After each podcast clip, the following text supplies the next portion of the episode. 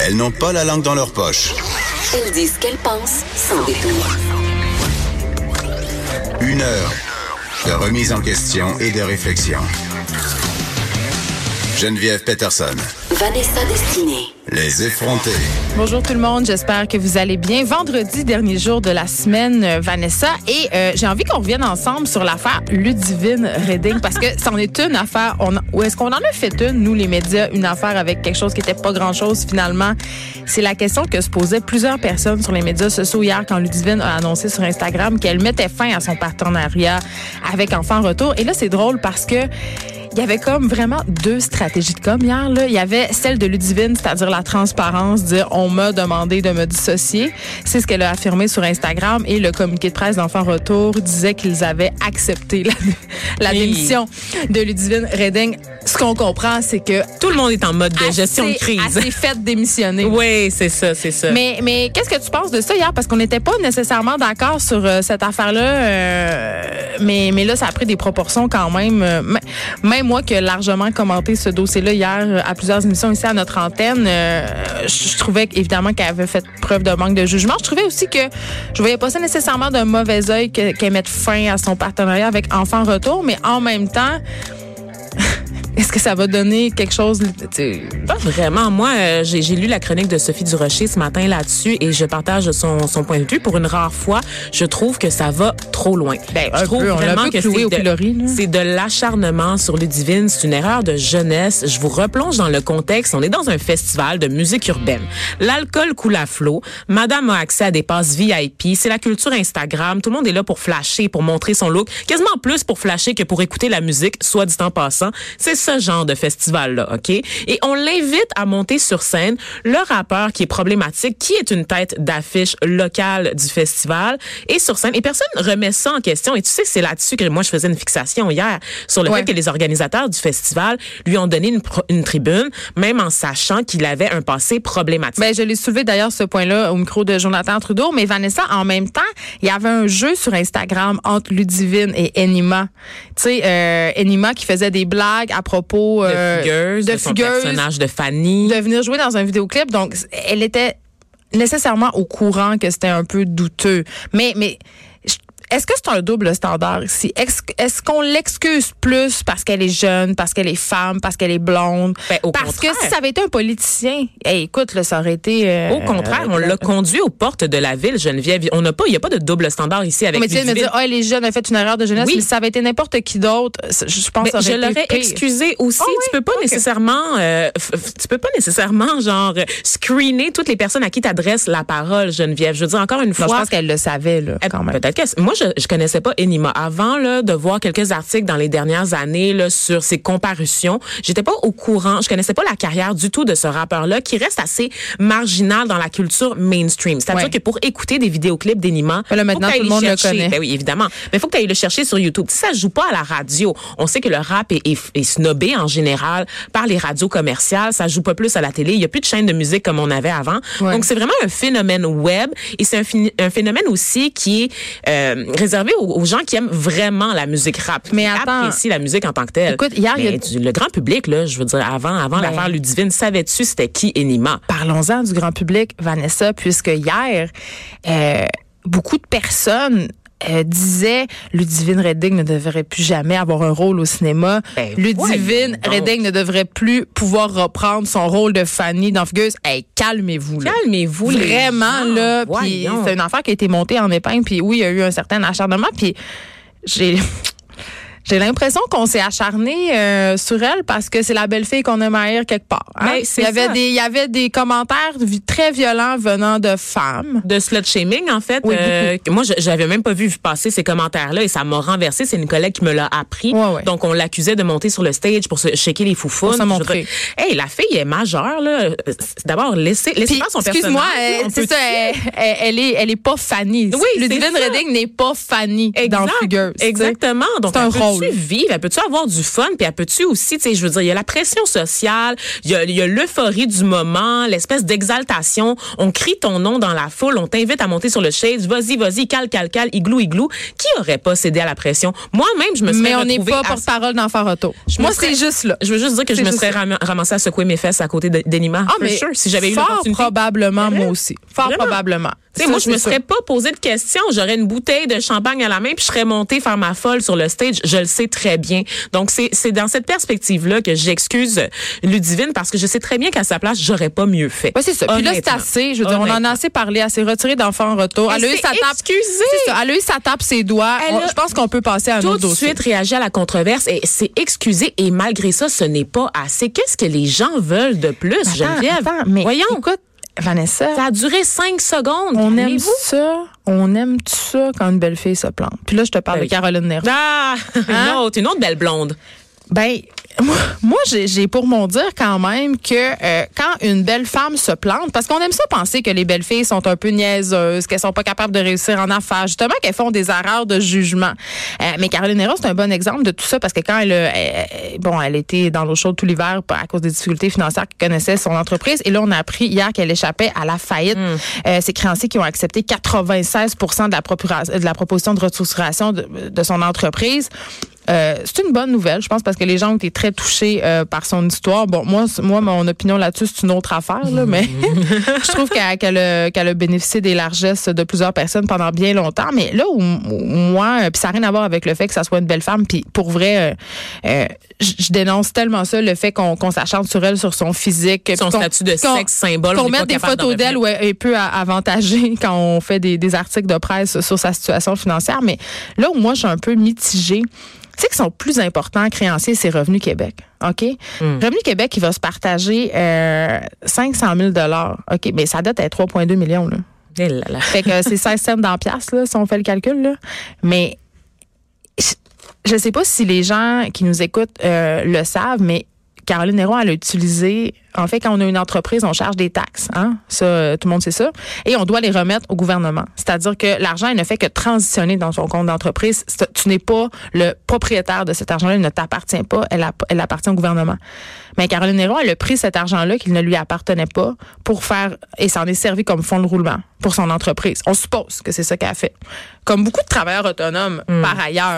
C'est un, système que je connaissais pas en fait parce que j'évite de parler de Revenu Québec autant que je peux dans la Non, vie mais si, Geneviève. si t'es pas euh, travailleur autonome, si pas, euh, parce que il faut savoir que quand on est travailleur autonome, dès qu'on gagne plus que 30 000 dollars de revenus, il faut s'inscrire euh, aux taxes euh, et charger des taxes sur chaque revenu euh, qu'on génère. Et il y a beaucoup de travailleurs autonomes, et j'en suis là qui, s'est déjà servi de, l'argent des taxes pour faire autre chose. Mais l'important c'est qu'au bout du compte, tu payes là, au bout de ton trimestre ou de ton année, que tu payes ce que tu dois au gouvernement. Mais elle, elle a attendu un peu trop longtemps, et là, Re- Revenu Québec est assez fesses. Mais allez vite la fête parce que évidemment, elle a fermé des points de vente. Oui, elle a offert un plan de restructuration qui a été par ses créanciers. C'est Donc, euh, elle va se concentrer sur la vente en ligne. Mais il va quand même rester six boutiques. Hein? Il y en avait Pourquoi? 14, puis il va en rester 6. Mais c'est là son problème. Moi, c'est Pourquoi? ça- c'est là le début de la fin pour Caroline Néron. Puis c'est l'erreur que font, selon moi, beaucoup de gens qui se lancent dans le commerce au détail, de se dire à un moment donné, hey, ça va bien, on va avoir euh, pignon sur rue. Sur rue. Et là, euh, je- parle de, tu sais, bon look, mettons, là.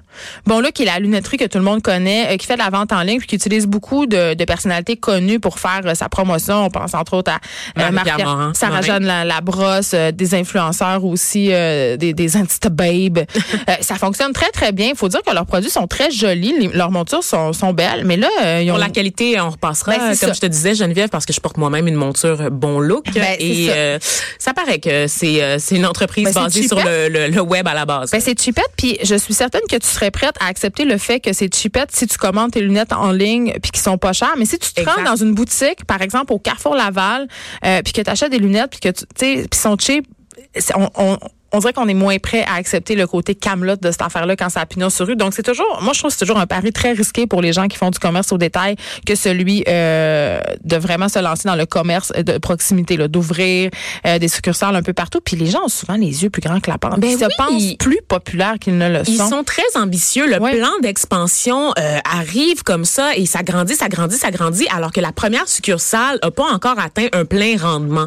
Moi, je trouve ça vraiment fascinant et je trouve que dans, dans Bon look, ça a commencé avec des comptoirs. Donc, ça a commencé avec le web. Mais ça, c'est bien, des comptoirs dans d'autres magasins. Ce qui était intéressant avec eux, et c'est un modèle d'affaires que je, que je recommande, ils avaient des showrooms. C'est-à-dire qu'il y avait des comptoirs où tu pouvais essayer les montures sans nécessairement les acheter sur place. Donc, ils pouvaient t'aider à faire ta commande en ligne, mais c'était vraiment tout simplement des Comme des pop-up shops un oui, peu. exactement. Des marchés éphémères aussi. Il y a ça qui, qui devient à la mode. Mais Il chez Simon, ils font beaucoup ça. Oui. Il y a des brands qui sont présents chez Simon. Je pense entre autres à Matt and Nat, qui n'ont pas vraiment de succursale, qui eux sont Exact. présents dans plusieurs. Avoir un, un point de vente dans un point de vente qui fonctionne bien, ça demeure euh, pour moi la meilleure chose. Ils vont faire le travail de mettre en valeur pour toi tes produits, tu sais. Donc euh, vraiment, il y a, y a- y a quelque chose Ils à faire. les frais. Oui, Parce que c'est un bail de location, là, par exemple, au, Car- euh, au Carrefour euh, Laval. C'est plein d'affaires. Ben, c'est un, c'est 30 000 par mois environ. Là. Juste ton loyer. Là, t'as rien fait. Là. T'as pas payé tes employés, t'as pas payé tes frais de gestion, t'as rien fait de tout ça. Fait il faut que t'en vendes en maudit du bejou. Là. Il faut, il Hein? faut que je te parle, euh, tu sais, de la fois que j'ai été en Alberta, Geneviève, où est-ce que j'ai habité pendant quelques mois en Alberta, et on sait, il y a le West Edmonton Mall, qui est le plus grand centre d'achat en Amérique du Nord. Est-ce qu'il y a une glissade d'eau et une piscine à vagues dedans? Tu comprends pas, il y a, il y a, il y a genre Saint-Sauveur dans le centre d'achat. J'adore ça. C'est comme, il y a une plage artificielle, il y a des glissades d'eau, il y a des hôtels, il y a un bateau pirate. Oh c'est comme l'Arabie. Saoudite? C'est, oui, c'est le Qatar, Est-ce littéralement. que t'as mis une burqa pour aller là? Euh, non, mais j'ai appelé Richard puis euh, j'ai pas, il m'a pas retourné l'appel. Je, je voulais lui emprunter sa burqa, mais euh, probablement qu'il, en tout cas. Il l'a vendu. Richard. Il l'a vendu sur Kijiji. Et donc, euh, j'ai été, quelle ne fut pas ma surprise, Geneviève, de constater que il y avait une boutique Caroline Néron dans le West Edmonton Mall. Puis je suis comme, Qui connaît Caroline Néron dans l'Ouest canadien? J'étais comme impossible, impossible. Ça, ça n'a. On se rappelle aussi de son aventure aux Galeries Lafayette, n'est-ce pas, où est-ce qu'elle avait essayé de d'être international puis d'ouvrir une succursale aux Galeries Et C'est Lafayette. pas en faisant des collections conjointes avec Eric Lapointe que tu deviens international. C'est le, ça va pas du tout là, ça va pas Mais du je pense tout. qu'elle avait Personne parié ne sur- sait c'est qui Caroline Néron. Ben, je, pense qu'elle désolée. rendue là, rendue là, elle a fait le même pari que Ricardo. Euh, cependant, Ricardo a réussi son pari, c'est-à-dire penser que les produits euh, sont plus vont dépasser son nom, c'est-à-dire Oui. que les produits en eux-mêmes, pas besoin qu'on sache si c'est Caroline Néron ou pas. là. Ricardo a aussi une activité principale pour financer aussi tous ses projets. Il y a son magazine, il y a son émission de télé, il y a une émission de télé en anglais aussi. Donc, Puis maintenant, ils ont tout arrêté ça. ils ont tout arrêté. le, oh magazine en, God. le magazine en anglais aussi parce Oh que my God. parce que Ricardo a une qualité, c'est celle de savoir se retirer au bon moment. Euh, puis euh, souvent, euh, ce qui est ce qui est pas payant en affaires, c'est ben c'est l'ego, c'est l'acharnement, c'est pas vouloir justement euh, admettre que ça va mal, puis admettre qu'on qu'on devrait fermer des succursales. Donc Caroline Néron qui échappe à la fête. Donc est-ce que ça finit bien? Est-ce qui qu'elle va échappe s'en pas à mon jugement? Ah non, non, non, qui échappe pas à mon jugement. Et je veux terminer là-dessus, si tu me permets, Geneviève. Le communiqué envoyé par Oh, oui. l'entreprise. Ah, il y avait des petites fautes Oh, de. J'ai des amis journalistes, hein, Geneviève, hein, on, on le sait. Ils l'ont flagué, hein, ça circule un peu là en ce moment dans les cercles de journalistes. On a remarqué à quel point le communiqué était bourré de fautes évitables, évitables en français. Donc vraiment, c'est inacceptable. Tu sais, tu présentes, t'es dans la faillite, t'es dans l'œil du public, ok, t'es déjà sur la sellette. Tu présentes un plan de restructuration pour essayer de te sauver la face, mais tu fais pas le minimum de, de vérification dans le document que t'envoies à la presse. Non, ça- est ça paraît pas bien. Elle est chanceuse que les journalistes se soient pas acharnés sur son cas pour vrai Attends, parce que c'est fini. C'est juste arrivé hier. Ouais, c'est ça. C'est inacceptable. tu sais. On vient d'en parler. Ah, fait ben, que, ben non, mais hmm. voyons, le Caroline, là, s'il pourrait- vous on plaît. pourrait, Envoie-les-moi tes communiqués, je vais non, les corriger gratis. On pourrait publier le communiqué avec la dictée, encercler les fautes, les accords, puis peut-être qu'on pourrait y bon envoyer, sens. ça l'aiderait. Inacceptable. Inacceptable. Euh, on s'en va complètement ailleurs. Euh, on parle. euh, J'ai envie de te demander où sont les parents, Vanessa?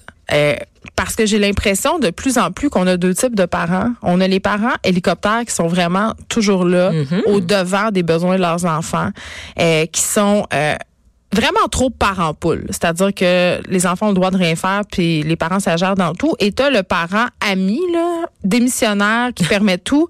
Parce que euh, je te parle de la une journal de Montréal. T'es dans quelle catégorie juste avant qu'on qu'on enchaîne?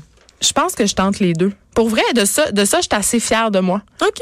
Je suis pas une mère euh, qui est too much, puis je suis pas démissionnaire. Je pense que j'ai réussi. euh, puis là, je touche du bois parce que je dis pas que je vais réussir ça encore très longtemps, mais j'ai l'impression que mes enfants, ils ont pas peur de venir me parler, puis que je, tu sais, je suis pas. Une Je cool mom. pense que je suis une cool mom. Ouais, Ok, mais ok. je suis pas l'amie de mes enfants. OK. Ça, je tiens à le préciser. Mais t'es certainement dans la catégorie des MILF, on s'en rappelle. Merci Vanessa, je vais le prendre. euh, Je veux ça, ça fait ma journée. Euh, c'est ça, je te parle de la une journal de Montréal, des élèves qui vapotent même en classe, ok? Et là, Ben voyons. oui, il Ouais. faut savoir qu'à chaque fois que qu'on arrive au bureau, on, bon, on regarde le journal un peu pour savoir qu'est-ce qui se passe. Et j'ai j'ai pris le, j'ai pris le journal avec hargne, puis j'ai ouvert les pages, puis je me suis dit, ben voyons donc. Ben voyons donc, ça se peut pas, des élèves qui vapotent en classe. Et euh, faut dire que ma, ma fille est seulement en sixième année, là, donc le problème entre guillemets des, vapo- des vapoteuses, c'est pas encore tout à fait euh, quelque chose qui me concerne. Sauf qu'elle elle m'a confié quand même qu'elle avait plusieurs amis qui avaient essayé euh, la cigarette, l'alcool, Déjà? En même- sixième année? et même le pot. Ouais. en sixième année, En sixième- l'alcool et même le pot?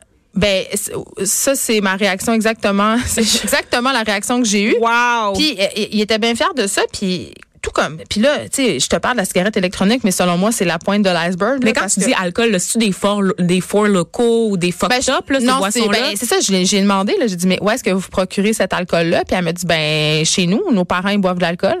Oh Ben, mais nous aussi, Vanessa, vrai, quand j'y pense, ma, ma première brosse, entre guillemets, je me rappelle, c'était entre ma sixième année puis mon secondaire 1. Oui, c'est on vrai. avait bu une euh, Molson 3X qui est plus en vente maintenant, mais c'était une bière qui avait comme 9 d'alcool puis on s'était fait pogner par la mère de mon ami, France-Hélène Jean, je te salue. Oh mon Dieu. elle a bien, elle a bien tourné finalement. C'est correct. France. On a mais, bien géré. euh, mais euh, écoute, mais c'est ça. Mais la, la vapoteuse qui est rendue vraiment un problème dans les écoles, c'est-à-dire il y a vraiment beaucoup, beaucoup beaucoup de jeunes qui vapotent.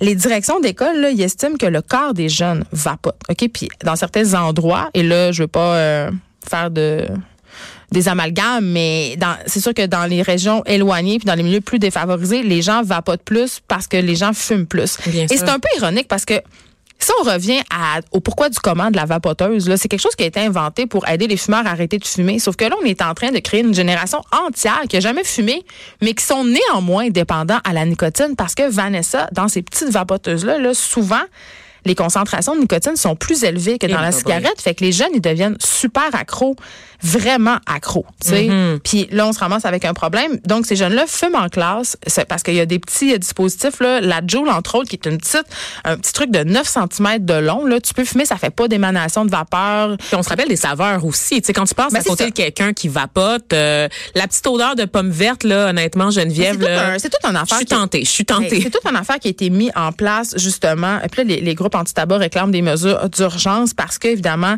euh, on fait la promotion d'un style de vie. Il y a des, des saveurs qui attirent les jeunes. Donc, tout ça, on en a déjà parlé à l'émission. Là, c'est en pour parler. Euh, le gouvernement veut restreindre ça. Santé Canada, en fait, veut s'attaquer mais moi, à je ça. pose la question ce matin. Sont où les parents de ces enfants-là? Parce qu'une vapoteuse, Vanessa, c'est entre 40 et 65 dollars.